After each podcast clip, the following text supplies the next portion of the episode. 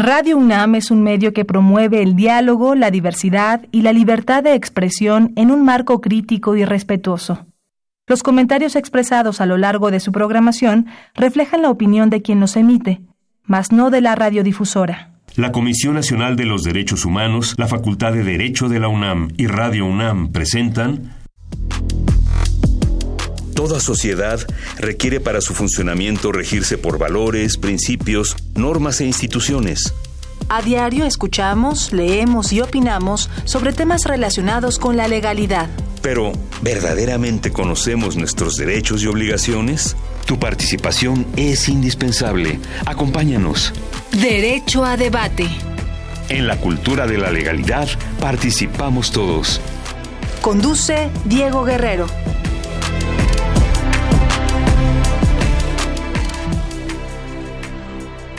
Hola, ¿qué tal? Muy buenas tardes. Bienvenidos a Derecho a Debate en la Cultura de la Legalidad. Participamos todos.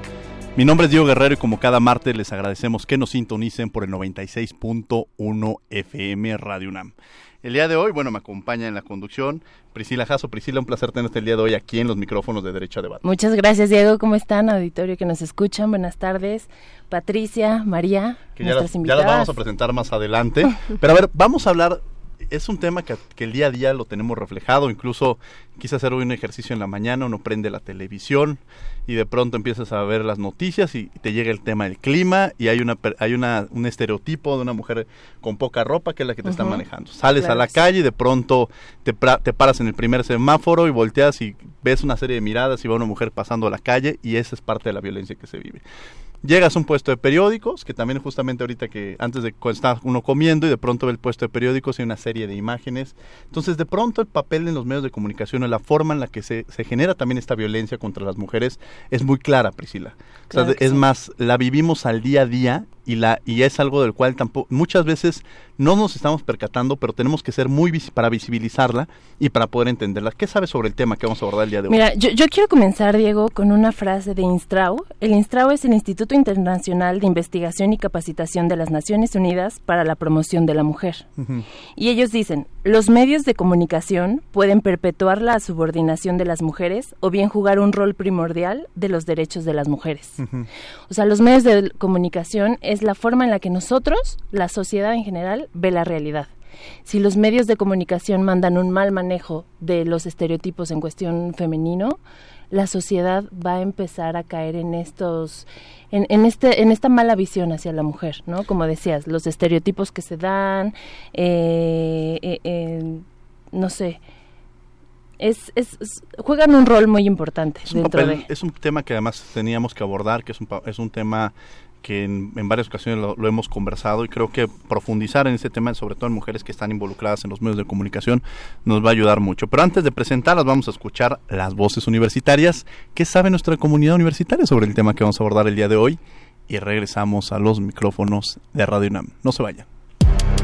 Las voces universitarias.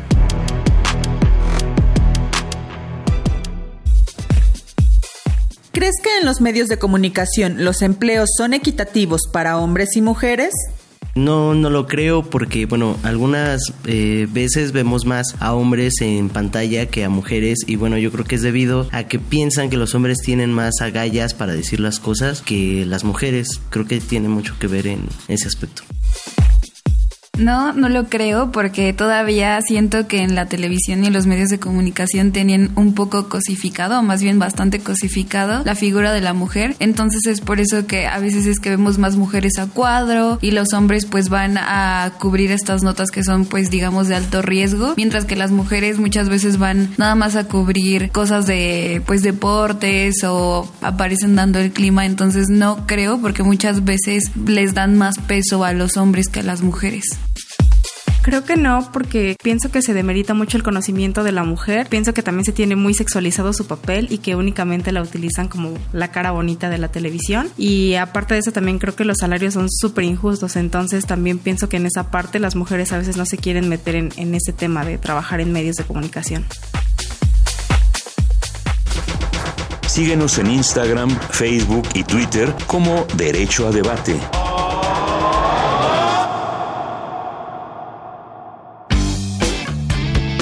Queremos que entres al debate. Llámanos al 55 36 43 39 y participa.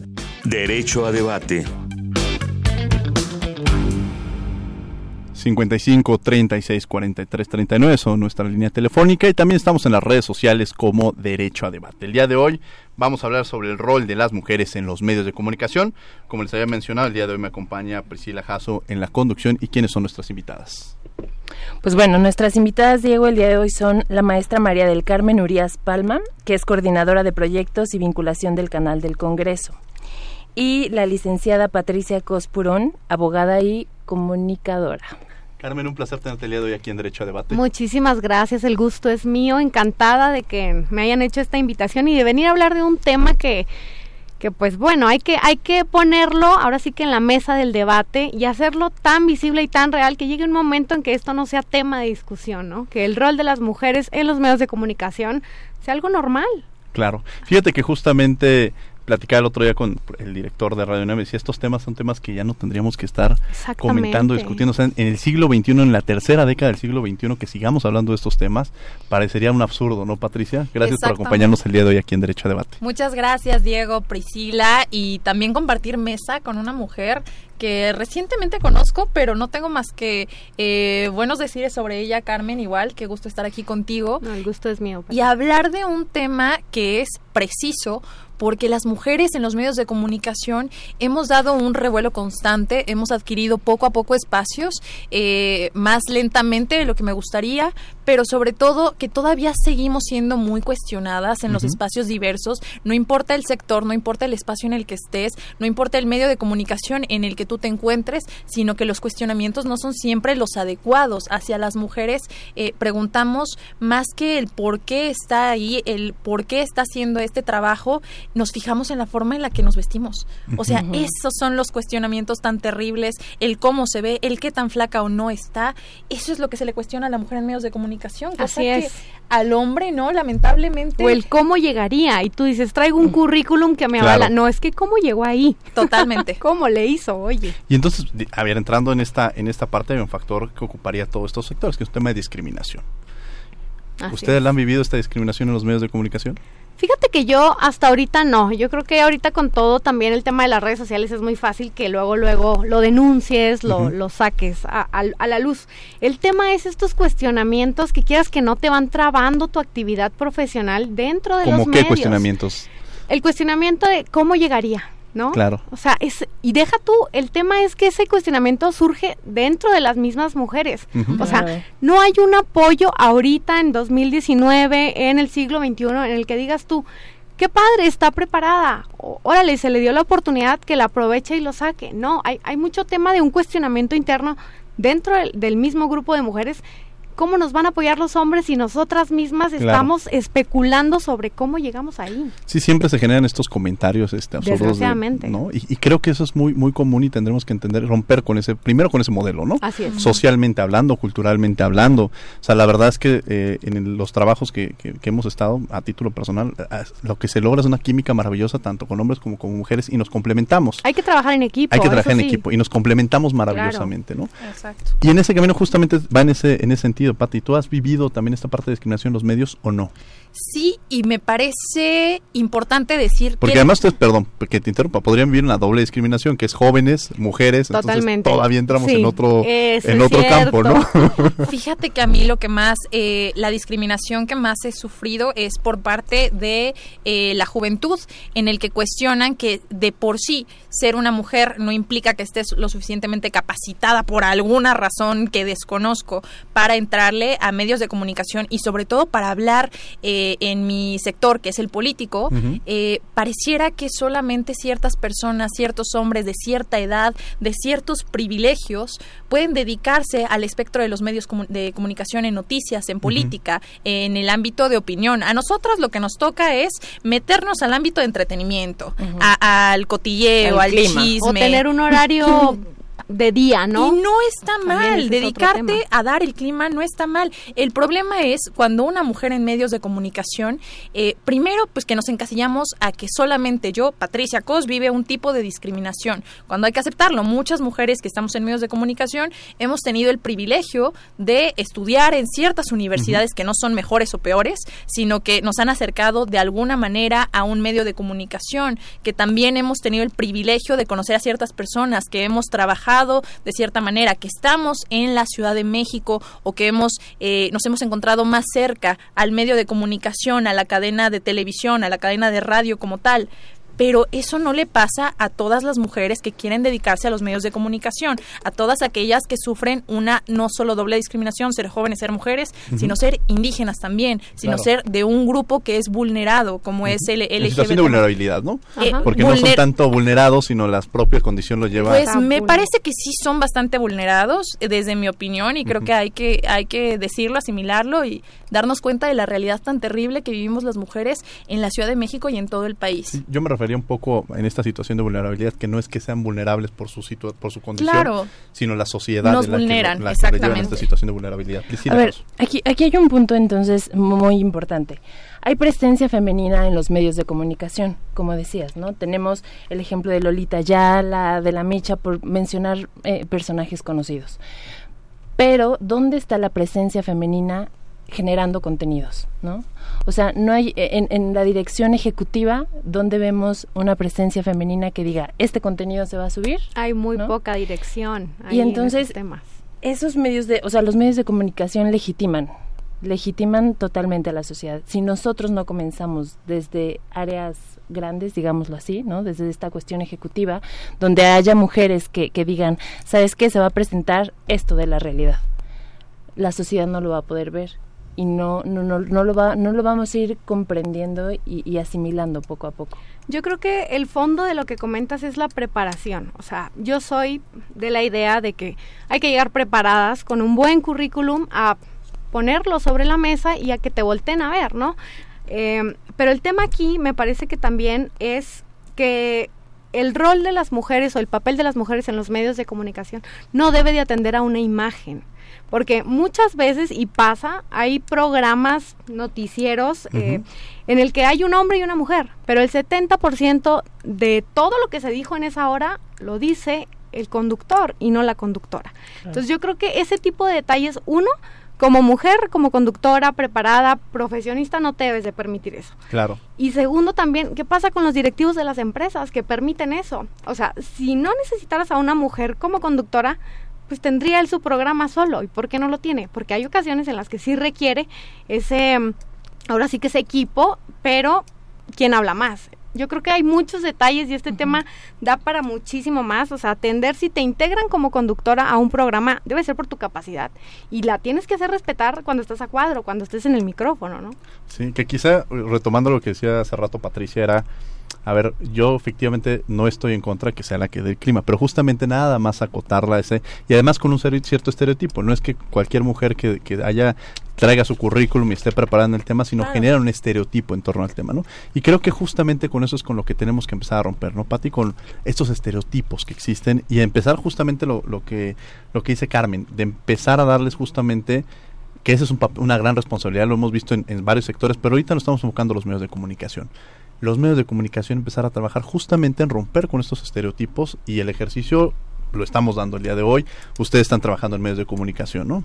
Totalmente, Diego. Fíjate que hay un estudio muy interesante, se llama Who Makes the News, quien hace las noticias de Naciones Unidas en conjunto con alrededor de 100 organizaciones internacionales que buscan eh, platicar sobre el tema de la discriminación en medios de comunicación. Cuando se enfocan al tema de género, ellos refieren a que en un espectro mundial el 43% de las mujeres que se enfocan a temas de comunicación, especialmente a dar las noticias en algún sector, ya sea como la conductora, como tener algún espacio como es el clima o alguna cápsula especial, 43% de ellas son discriminadas.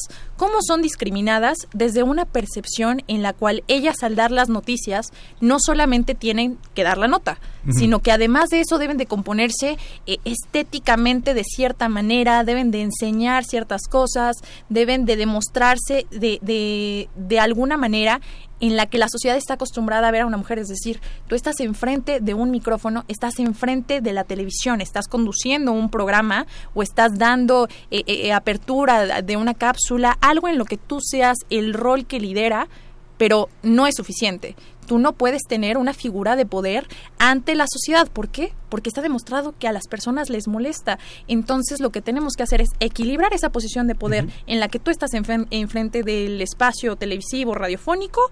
¿Con qué? Con que tienes que hablar un poco más bajito, con que tienes que verte perfectamente bien, porque si no, estás rompiendo con algo que un hombre bien sí podría hacer, que es cuestionar, que es levantar la voz, que es eh, alterar un poco y sacar ese debate en los espacios de medios de comunicación, cuando en cambio a un hombre no lo cuestionamos, cuando en cambio un hombre puede tener un cargo directivo, como bien comentábamos hace un momento, y me parece que es muy interesante que ahora tomemos no solo los medios de comunicación tradicional para esto, y ahí es cuando entran las redes sociales como un espacio alternativo para muchas mujeres preguntaban quién puede liderar un medio de comunicación.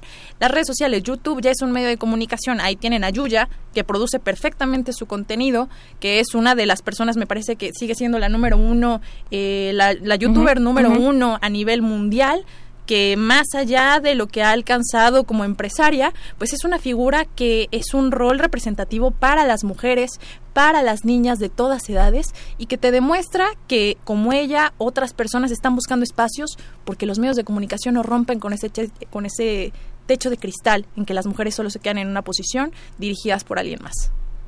Priscila. También saben se, se da muchísimo en los deportes. O sea, este tema de los deportes. De por sí, la discriminación hacia la mujer en cuestión de medios comunicativos es grande, sí. Pero en deportes, yo me pregunto, ¿cómo romper esos estereotipos? O sea, ¿cómo desde la sociedad y desde dentro de los medios de comunicación podemos romper con esos estereotipos de la mujer en, versus el hombre, ¿no? y también, perdón, los estereotipos tanto del hombre como de la mujer. Porque también si el hombre, hay hombres que apoyan o avalan o, o, favorecen ¿no? el rol de la mujer dentro de los medios, también se les critica o se les dice, ay, mandilón, o etcétera, ¿no? Yo creo que es un tema muy básico y es respeto e igualdad, ¿no? O sea, aprender a respetar a la persona que está encima de ti, independientemente del género que tenga, y decir, está haciendo su trabajo, ¿no? Viene a sacarlo adelante. Y el tema que mencionaba Pati ahorita de la, ahora sí que el outfit, la ropa, cómo deben de aparecer a cuadro, híjole, va, va, a ser a lo mejor muy duro lo que voy a decir, pero dilo, dilo, pero también, pero, pero también las mujeres deben de aprender a decir no. Claro. claro. O sea, no voy a salir a cuadro con ese vestido, ¿no? Porque todo lo que lo que voy a decir está acá en mi cabeza. Claro porque es, es, romper esos techos de cristal que yo creo que son losas, ¿no? O sea, no son techos, son, son losas, es algo muy grande.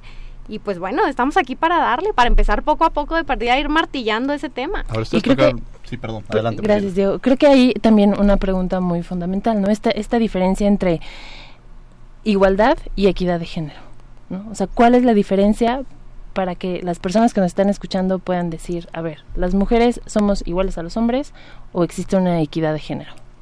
Quien quiera. La equidad de género, en mi opinión, a lo mejor eh, diferimos, pero lo que se ha considerado entre esferas feministas y entre consensos eh, genéricos especializados en temas de género es que la equidad de género consiste en diversas acciones que buscan llegar a la igualdad con el hombre. Es decir, nosotros nunca vamos a ser iguales al hombre en muchos aspectos, pero lo que sí queremos es una igualdad eh, legal, una igualdad política, una igualdad social, de poder ser tratados como seres humanos que ambos somos. ¿Cómo llegamos a esa igualdad?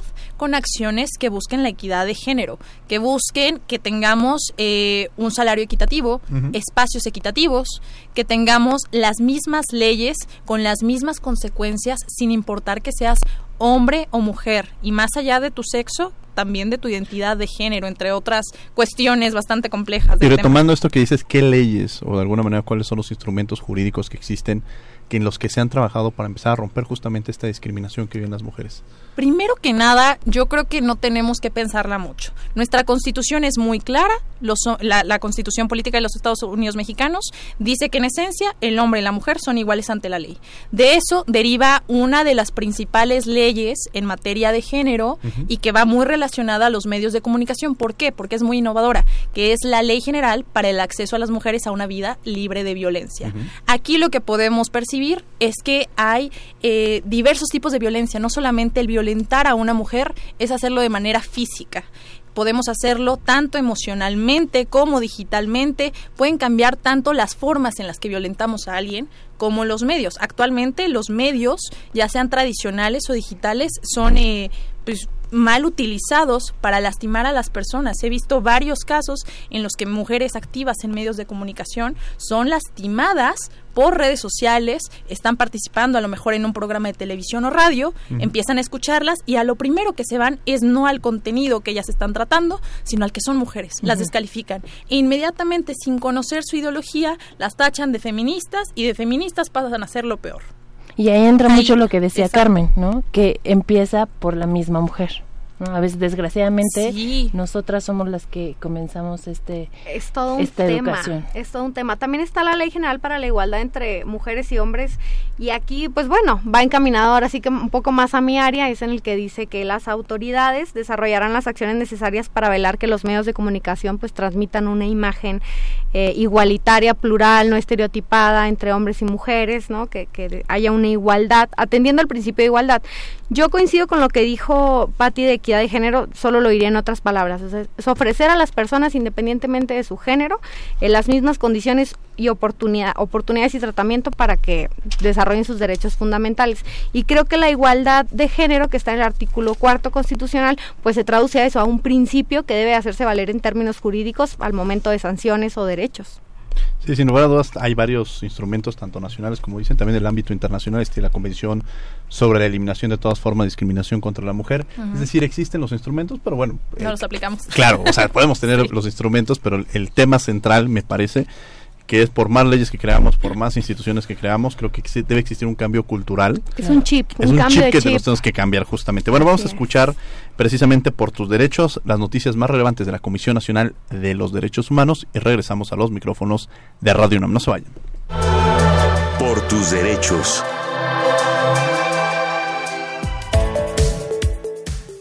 La Comisión Nacional de los Derechos Humanos solicitó al secretario general de Gobierno y a la encargada de la Fiscalía General de Veracruz medidas de protección para las víctimas del ataque al establecimiento llamado El Caballo Blanco, ubicado en Coatzacoalcos, en el que perdieron la vida 31 personas el pasado 27 de agosto. Tales medidas tienen el propósito de evitar la consumación irreparable de violación a derechos humanos o daños de difícil reparación y así salvaguardar la integridad física de las víctimas y sus familias mediante la protección oportuna y eficaz que requieran.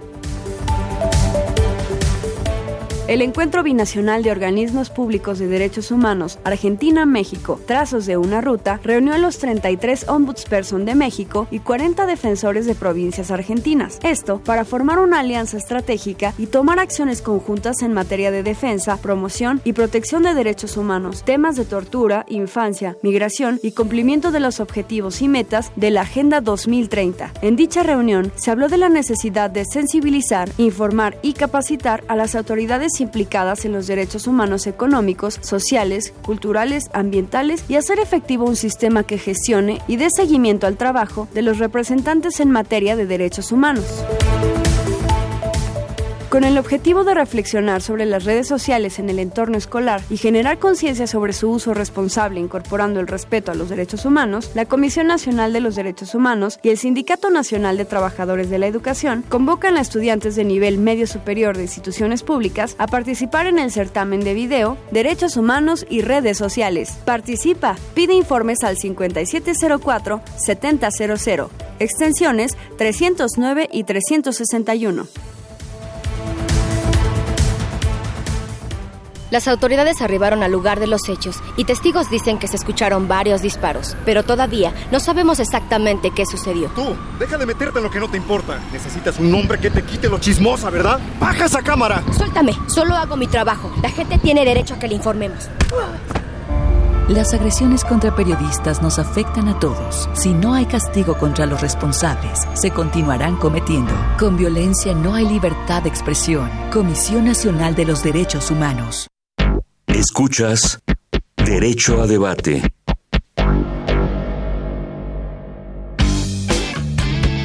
Queremos que entres al debate. Llámanos al 55 36 43 39 y participa. Derecho a debate.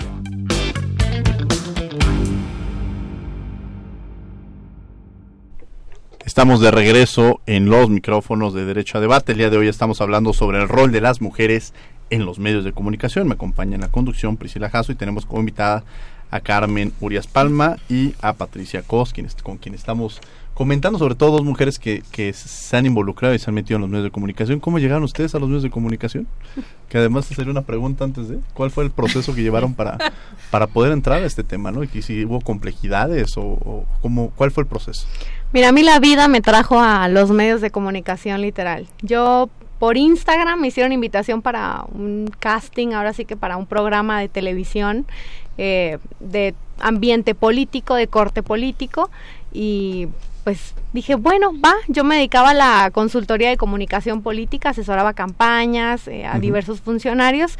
Y de repente me llegó y dije yo, órale, pues vamos a intentarlo porque jamás me imaginé que, que pudiera estar en, ese, en este rol, ¿no? Y decía yo, bueno, yo siempre he estado atrás, o sea, diciéndole al candidato que diga, ¿no? Diciéndole que quiero que proyecte, y ahora yo ahí, ¿qué tal, no? Pues bueno, lo, me atreví y así llegué. Ahora, y llegué justo hace un año, fíjate, hace un año duré en, ese programa de televisión nueve meses y pues ya después me, me vine para acá, esta oportunidad que salió acá en la Ciudad de México. Muy bien. Pati. Pues fíjate que igual, o sea, no, no, no es de meritar el esfuerzo que tienes. A mí toda la vida me habían gustado medios de comunicación, pero ustedes lo sabrán, bueno, eres abogado, Carmen también, eh, Priscila. Comunicóloga. Comunicóloga. Ella sí está metida, estamos ocupando el espacio pero es interesante porque como abogado a veces no piensas que es, eh, tiene, puedes tener una relación con algo más allá de lo que es tu formación o de lo que te dictan en la escuela o de lo que es tu ámbito. A mí me pasó que estando en la universidad era presidenta de la sociedad de alumnos de mi universidad y eh, mi rector es una persona bastante mediática entonces él conocía a una persona en medios de comunicación y a mí me tocaba ir pues a la talacha de, oye, voy a promocionar la escuela, este, voy a decir que estamos haciendo todo bien, que no sé qué.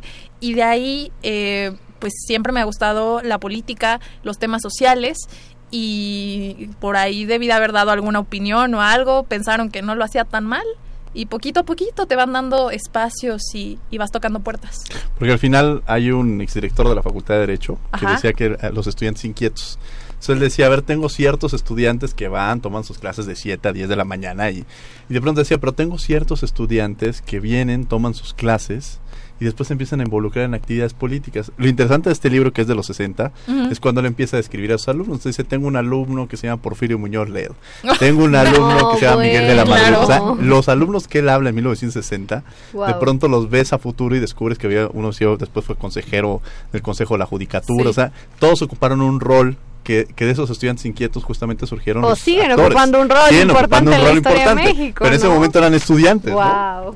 Entonces creo, creo que eso es lo interesante de estas radiografías históricas, pero está hablando de personajes justamente si nos vamos que se, que se volvían hombres y ahorita las mujeres están ocupando un papel central en la política eh, pues ahorita tanto la, la, Cámara de Senadores y la Cámara de Diputados son presididas por mujeres. Y antes se decía es que a las mujeres no les gusta participar en política, es que no es que no les gustara participar en política, es que no había espacios para poder participar. Y de pronto empieza a haber un cambio democrático a paso poco a poco, porque al principio era, a ver, los partidos políticos tienen que meter candidaturas 50% hombres, 50% mujeres, pero encontraban la trampa, ¿no? Entonces decían, claro, Pero vamos en un proceso interesante ¿no, Carmen? Fíjate que sí, y acabas de mencionar algo muy, muy importante. Es la primera vez en la historia de México que hay dos presidentas en las cámaras eh, en el mismo periodo legislativo. Entonces, eso nos, nos abre una posibilidad y es, y es digno de inspirarse realmente, o sea, de decir qué padre que por primera vez en el Congreso de la Unión hay dos mujeres, una que está presidiendo Cámara de Diputados y la otra el Senado de la República, con una gran trayectoria profesional, con una gran trayectoria que las avala y qué bueno que se dio esta legislatura, esta eh, se denomina la legislatura de la paridad de género. Y tú hay veces que, que escuchas a diversas instituciones públicas o privadas hablando del tema de la paridad y ves a los directivos y son puros hombres. o, hay, o hay el tema de, de, una presentación de un libro que hable de mujeres y presentan puros hombres. ¿Y tú qué onda? Entonces yo creo que ahorita exactamente el, el, el, Congreso de la Unión aquí en México está dando cátedra de lo que es la paridad. O sea, se nota. No, no solo es, ahora sí que eslogan, no, no solo es o se queda en comunicación, en palabras, no, se nota en los hechos y yo creo que el ejemplo arrasa. Entonces, ese es un tema que hay que destacar, tanto en Cámara de Diputados como en Senado de la República. Las presidentas de las, de, de las cámaras son, son mujeres, en el mismo periodo legislativo, en el mismo año legislativo, y eso no había sucedido en México. Bueno, tenemos aquí, nos manda saludos Erendira Cruz Villegas, quien es la cuarta visitadora de la CNDH. Erendira, querida, te mando un abrazo grande. Marco Sergio Mendizábal, también saludos. Moisés Reyes Sandoval, querido amigo, un saludo grande hasta el estado de Guerrero. Y Cristian Mariscal también manda saludos a la mesa. Pues muchas gracias, saludos, A, todas, a, todas y a todos ellos.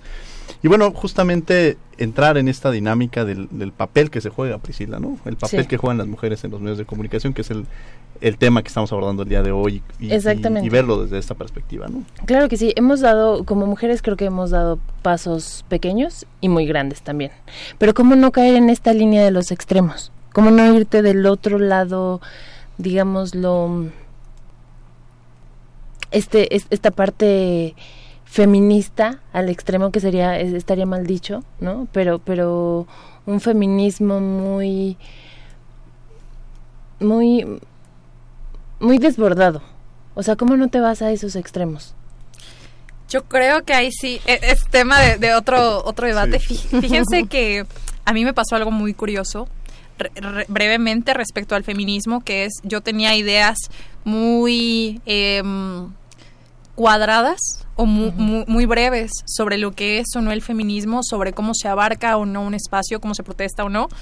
Y con las experiencias que vas viviendo, pero sobre todo con mucha empatía, y esto lo quiero llevar a medios de comunicación, que, que, que es el tema que tratamos, es que te das cuenta que no solamente puedes ver por ti, como mujer en medios de comunicación. Exactamente. Tienes que darte cuenta de que el hecho de que tú tengas, como les comentaba antes, ciertos privilegios o ciertos espacios, no te limita a que solo veas desde tu perspectiva. ¿Por qué? Porque como una mujer que está en cierto espacio público, como un medio, tienes la obligación no solamente de informar, sino de, desde mi perspectiva eh, como mujer, como profesional, es que tienes que abrirle más espacios a las mujeres. Si tú tienes esa bondad, ese espacio, ayuda a más mujeres a ocupar espacios, pero ayuda a que los ocupen correctamente y correctamente por esto me refiero y creo que es también lo que tú lo que tú preguntabas hacia dónde querías ir es que sean personas preparadas, que informen a la audiencia con total responsabilidad, con muchísimo conocimiento,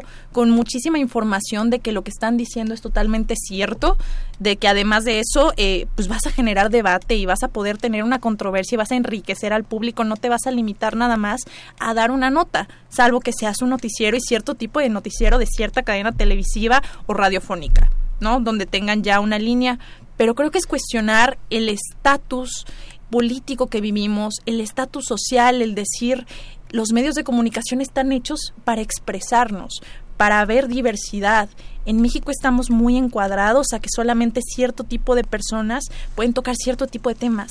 En Europa no, en Europa hay un periodismo más rico y no lo digo de manera malinchista, sino totalmente realista. Cuando queremos nosotros, eh, en lo personal, cuando quiero saber más de un tema, pues sí, me voy a la nota de, de, los medios de comunicación actuales, de mi casa, de los medios de comunicación en los que estoy, pero siempre corroboro con el país o corroboro con un Huffington Post. ¿Por qué? Porque sé que allá el periodismo es de otra altura, por ejemplo, porque sé que las mujeres van a tener otras opiniones, sé que hay más diversidad. Ahora el tema de libertad de expresión. Me gustaría justamente entender, eh, eh, abordarlos de la parte de libertad de expresión. ¿Qué quiero decir con esto? Que de pronto en los programas de televisión ocupan chistes este, misóginos, que ocupan comentarios sobre la mujer o que ocupan a la mujer como un objeto incluso, ¿no? pretendiendo supuestamente, y lo pongo entre paréntesis, como si fuera un chiste, cuando la, verdad es que en el país y las condiciones no están para chistes. No están para chistes. Entonces, en esa parte que creo que es importante es cómo lograr justamente el concientizar por parte de los medios de comunicación, pero juegas con este tema de ponderación referente a libertad de expresión, ¿no? Híjole, mira, libertad de expresión. Eh, o, existen los límites en la libertad de expresión. Claro, yo, creo, yo creo que sí, hay, hay, hay, unos límites ahí. Y empezamos por algo tan sencillo, que si el conductor le hace un chiste de esa naturaleza a la conductora, la conductora no se ría, ¿no? Claro. O sea, digo, a veces también es cierto desconocimiento, llegamos a, a, ciertos lugares o ciertos espacios de trabajo en el que no tenemos a lo mejor en la mente lo que es el machismo, pero el machismo es un mal chiste. El machismo es fijarte en la ropa antes de decirte buenos días, ¿no? O sea, hay, no sé, hay, hay ciertas expresiones que salen. Entonces yo creo que lo primero de ahí, si tú eres conductora, es marcar la línea, aunque estés a cuadro, ni modo. ¿Por qué? Porque, por ejemplo, en tele y en radio igual la gente que nos escucha, somos un patrón. O sea, los medios de comunicación son un referente de lo que está sucediendo en la sociedad. Claro. Como dijo Patti, somos, son la voz. O sea, entonces si te topas a, unos conductores con ese tipo de chistes, con ese tipo de actitudes, ¿qué ejemplo le das a la sociedad que te está escuchando o que te está viendo? Y tú como mujer igual, si te ríes, o sea, hay muchos, inclusive eh, memes ahí en redes sociales eh, sobre todo me tocó ver un video hace, hace tiempo en el que el conductor hace unos años le hacía un mal chiste a, a, la, a la conductora, inclusive como que la golpea y ella se ríe. O sea, se estantea, pero como que en el no saber qué actuar, como diciendo, no me puedo enojar porque estoy a cuadro. No, sí te puedes enojar. O sea, te están faltando al respeto, por supuesto que te puedes enojar. Yo creo que ese tipo de, de actitudes y ese tipo de reacciones son válidas. ¿Por qué? Porque necesitamos alimentar a la sociedad de lo que no es. Sí, yo retomaría una parte porque a veces piensan o hablan que los derechos humanos no tienen límites, ¿no? Y, creo que los derechos humanos hay que entenderlos que sí tienen límites. Y la libertad de expresión justamente va en ese camino. Estamos existe la libertad de expresión, es un gran derecho a la libertad de expresión, pero hay que saberlo usar de forma adecuada. y creo que en los medios de comunicación debe, sí debe existir o debería existir códigos de ética en los cuales pues el hecho de ocupar este discursos de odio, o sea, no puedes no porque estés en un medio de comunicación puedes llevar discursos de odio, de discriminación, pero también va justamente sobre ese, sobre esa línea, ¿no? O sea, los medios de comunicación no solamente estamos para informar, sino también para concientizar y en esa parte de concientización me parece que es el hecho de que en la medida en que, repito, estos códigos de ética en los programas no se ocupen a las mujeres como se están utilizando en el chiste o que lo ocupan como porque al final se vuelve un objeto dentro del programa. Claro, ese es el tema. Y ese se creo que es uno de los temas importantes. Vamos a escuchar Derecho UNAMO y las noticias más relevantes de la Facultad de Derecho y regresamos a hablar de este interesantísimo tema que además nos tiene que llevar a la reflexión y los medios de comunicación justamente tenemos una gran responsabilidad. No se vayan. Derecho UNAM hoy. La comunidad universitaria celebró la presentación del compendio Constitución Política de los Estados Unidos Mexicanos, comentada y con jurisprudencia. Al evento concurrieron los coautores y editores de la obra, entre otros. El director de la institución, Raúl Contreras Bustamante, resaltó que este compendio es de lo más actualizado que se puede encontrar en relación al análisis jurídico minucioso de nuestra Carta Magna. Mencionó además que la obra es uno de los esfuerzos que hace la comunidad de la facultad para tratar de acercar el conocimiento a la materia prima importante y a la prioridad de la escuela que son los estudiantes, los jóvenes. Mientras tanto, la licenciada Pilar Ortuño Burgoa, colaboradora de este trabajo, resaltó que trabajar en este compilado fue una verdadera labor de síntesis que se reforzó con la jurisprudencia de la Suprema Corte de Justicia de la Nación. Constitución Política de los Estados Unidos Mexicanos, comentada y con jurisprudencia, responde a las necesidades del auditorio no solamente jurídico, sino del público en general. En sus 546 páginas, el lector podrá dar dar cuenta de un amplio análisis histórico doctrinal de cada numeral que integra la ley fundamental de nuestra nación, empezando con sus antecedentes respectivos. La Facultad de Derecho fue sede de la octava edición de la competencia universitaria sobre derechos humanos Sergio García Ramírez, cuyo tema principal fue la eutanasia. Al inaugurar el evento, el rector Enrique Graue Vigers aseguró que en México es necesario fortalecer la defensa de los derechos humanos para avanzar hacia un país más igualitario y más justo, donde se garantice la dignidad humana. Graue dijo que hay cambios normativos e institucionales en la materia, pero aún prevalece una realidad lastimosa que debemos erradicar. Datos de la encuesta Nacional sobre Discriminación 2010 revelaron que en México 12% de la población consideraba que las mujeres eran violadas porque provocaban a los hombres y este índice aumentó a 15% en 2017. Son escenarios que no podemos ignorar y en este encuentro se busca hacer conciencia acerca de estas realidades y emprender acciones para corregirlas, insistió el rector. ¿Quieres mejorar tu comprensión lectora en materia de derecho? El taller de lectura de textos de teoría jurídica está abierto a estudiantes y público en general los martes y jueves a la una de la tarde en el Auditorio Mario de la Cueva, ubicado en el edificio principal de la Facultad de Derecho. No faltes. Síguenos en Instagram, Facebook y Twitter como Derecho a Debate.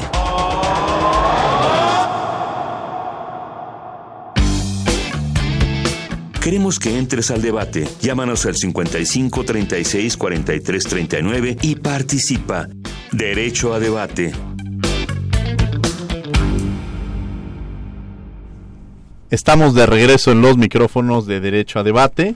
El día de hoy estamos hablando sobre el rol de las mujeres en los medios de comunicación. Me acompaña en la conducción Priscila Jasso y tenemos como invitadas a Carmen Urias Palma y a Patricia Cos. Y bueno, pues el tema es interesante porque justamente, Pati, platicábamos antes sobre el tema, la libertad de expresión, que se vuelve un tema este, interesante sobre estos límites de la libertad de expresión y que sí debe existir estos límites de la libertad de expresión este y entenderlo pues que esos límites llevan a no generar discursos de odio justamente a códigos de ética no utilizar precisamente a las mujeres con estos y lo decían anteriormente estos chistes porque no tiene nada de chiste porque los propios son discursos de violencia ¿no? Exactamente.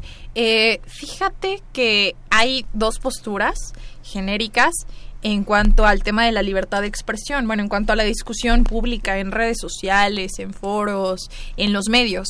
Em, una es que debe haber un límite claro a la libertad de expresión y es esto que justo mencionas, ciertos discursos de odio, ciertos discursos de discriminación o cierta falta de ética en cuanto a cómo se trata en un medio de comunicación.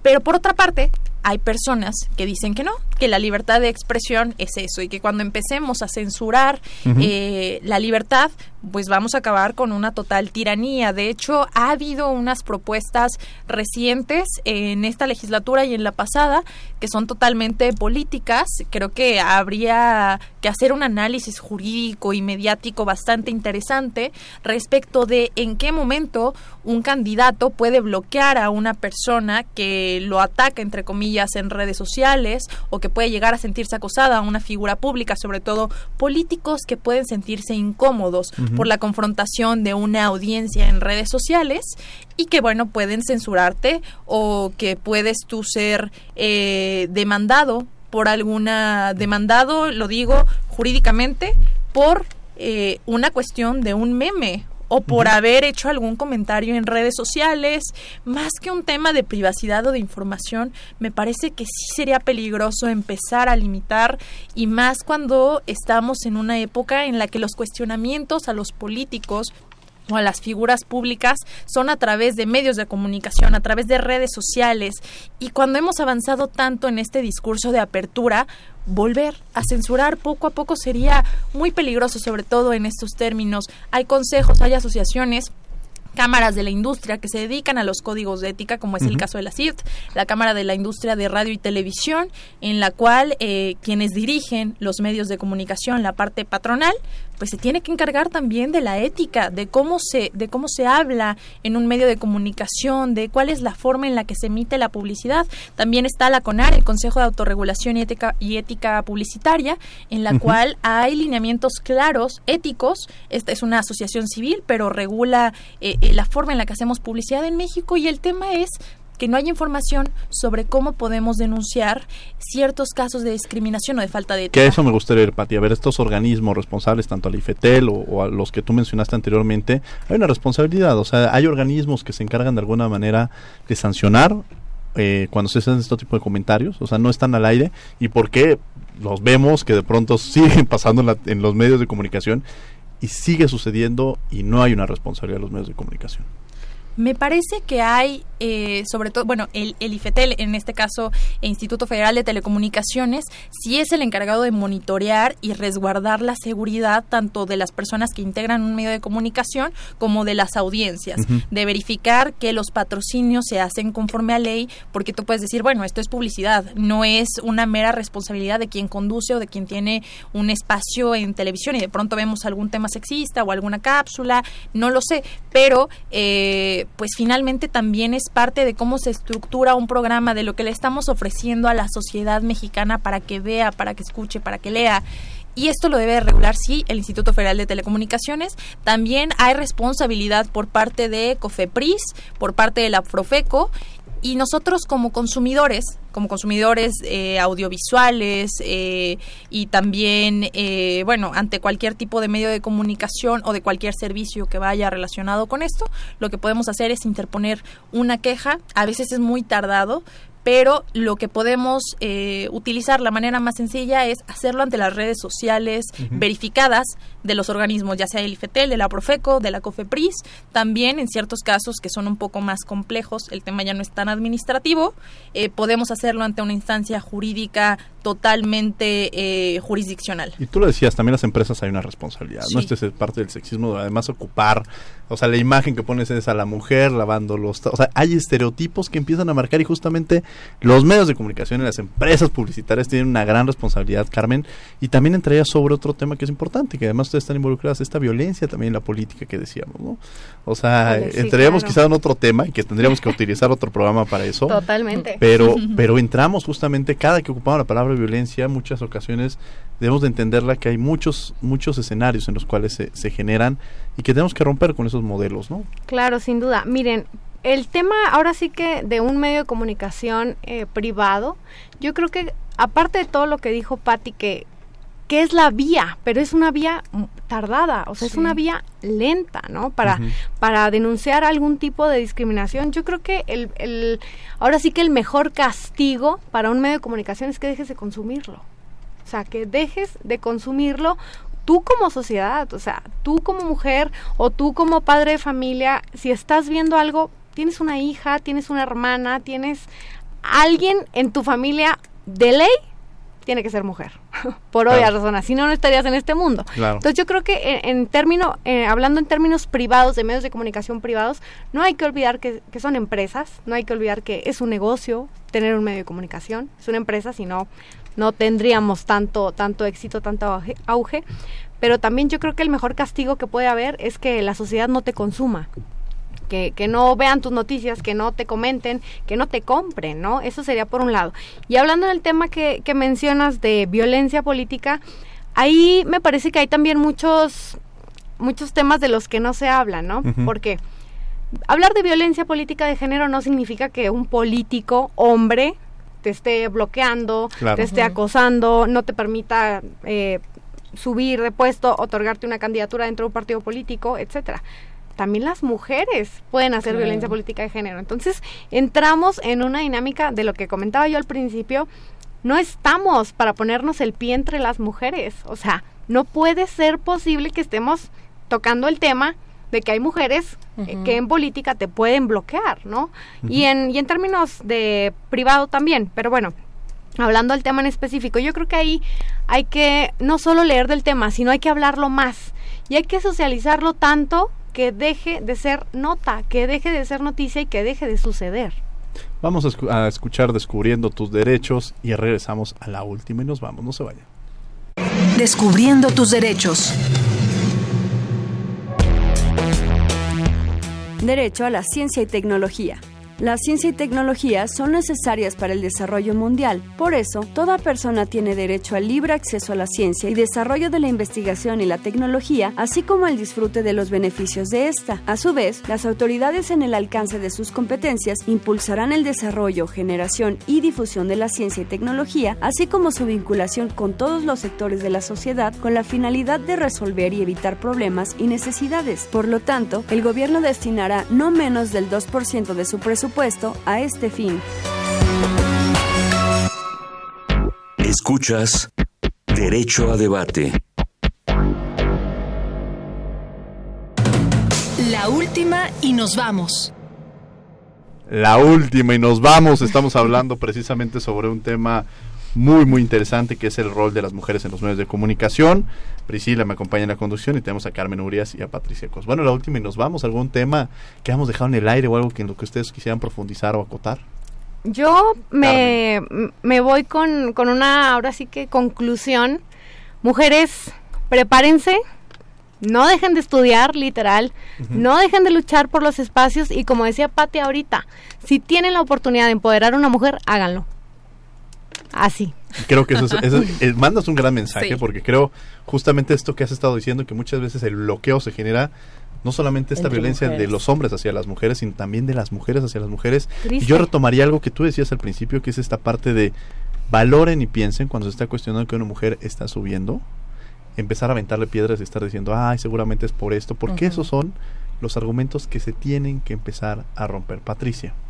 Yo creo que hay dos responsabilidades, una de parte de la mujer misma, que es sí seguirse preparando, sí seguir abriendo espacios para otras personas, pero además empezar a sentirte cómoda, darte cuenta de que la sociedad nos ha interpuesto tantos mitos de cómo debemos de ser, cómo debemos de actuar, cómo debemos de ser unas princesitas. Si tú quieres vestirte con un vestido y tu prioridad es la que sea, que lo sea y, y, debes de asumirlo, debes de ser segura de ello, debes de disfrutarlo, pero si tu prioridad es otra completamente diferente, también asúmela. Simplemente complácete a ti, deja de complacer a la sociedad y busca reflejar eso en los medios de comunicación. Esa es una gran responsabilidad.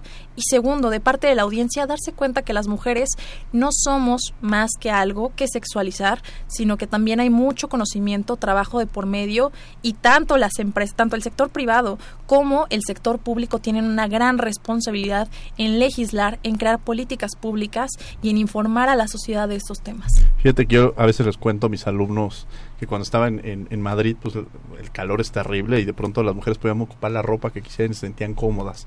Y la cosa que tenemos que romper en este país es justamente que dicen, y, había compañeras mías mexicanas que dicen, esta ropa no la puedo usar en mi país. Entonces eso es lo lamentable, o sea, justamente lo que tú decías, triste que no te puedas vestir como tú quieras, que no puedas salir a la calle como tú quieras, por un tema en justamente la violencia que se vive todos los días en las calles. Y que además cuando yo le pregunto a, mis alumnas si alguna de ellas en algún momento han vivido esta violencia, todas la han vivido en el transporte público, en la calle, en la escuela, entre sus propios compañeros, en su familia, en su familia se ha vivido, Priscila, o sea, es parte justamente de los temas que tenemos que empezar a romper y que tenemos que empezar a, comentar. La última nos vamos, Priscila, algo que quieras. Claro que sí, yo creo que todo empieza desde la educación, como lo comentábamos en un principio. La educación es parte fundamental, somos seres que usamos el raciocinio. Nos diferenciamos de los animales por eso, por tener raciocinio. Y si no comenzamos con ejercitando ese raciocinio y educando, no vamos a poder generar grandes cambios. También es, es incorporar esta perspectiva de género, ¿no? Eh, desde la educación a, los periodistas, formación periodística y, a la sociedad en general. Y promover eh, eh, esto que decíamos, ¿no? A las mujeres a puestos directivos.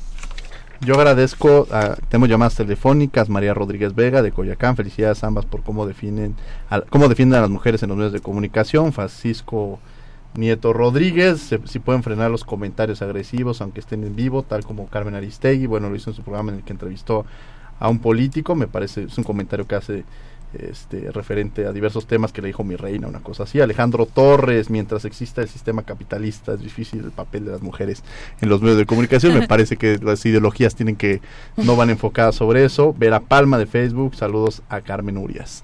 A pasar algunas de las llamadas y algunos de los mensajes. Ya nos tenemos que ir, desafortunadamente. La verdad es que yo les agradezco mucho a dos mujeres, abogadas, comunicólogas y una, una comunicóloga también que ha estado con, con nosotros el día de hoy porque es el papel que tenemos los medios de comunicación, visibilizar este tipo de situaciones y que ojalá en un futuro no tengamos que hablar de estos temas, como decíamos al principio, y no tengamos que hablar porque ya no existan. En la medida en que sigamos hablando es porque tenemos que concientizarnos como sociedad. Yo retomaría algo que decía Priscila, la educación, la educación, la educación es algo en lo que tenemos que trabajar. Y cambiarnos el chip, algo que también decía Carmen, que a veces cuando de pronto estamos generando estos pensamientos, reeducarnos y darnos cuenta personalmente que tenemos que cambiar esa cosa, que si culturalmente, que si en nuestra casa nos enseñaban algo distinto, pues eso te habrá enseñado en su momento, pero nosotros mismos tenemos que reeducarnos. Muchas gracias, Carmen, por haber estado con Muchísimas gracias a ustedes por la invitación, encantada, y ahí síganme en mis redes sociales, Carmen Urias P, ahí estamos en contacto. Y seguramente las tendremos de nuevo. Patricia, muchas gracias por sí. Muchas gracias, Diego, Priscila, Carmen, y yo no me puedo ir sin mandarle un saludo a mi mamá, Ángeles Purón, porque si no, no me dejan entrar a la casa. Este, les mandamos un saludo allá. Mamá, también. muchas gracias por la invitación y felicidades por el espacio. Gracias, Priscila, muchas gracias. Gracias, Diego. Gracias, Carmen, Patricia. un gusto estar aquí. Bien, agradecemos a la Comisión Nacional de los Derechos Humanos, Facultad de Derecho y a Radio UNAM, en los controles técnicos, Agustín Mulía, en la asistencia Elias Hurtado, Jocelyn Rodríguez, Lorenda Arredondo y Mariana Vega, redacción y voz de las notas, Ana Salazar, redes sociales, Yanis Hernández y Valeria Gómez, en la producción Paco Ángeles. No olviden que nos escuchamos de ley el próximo martes. Esto fue Derecho a Debate. Por hoy concluye la discusión, pero no se pierdan el próximo tema en Derecho a Debate. En la cultura de la legalidad participamos todos.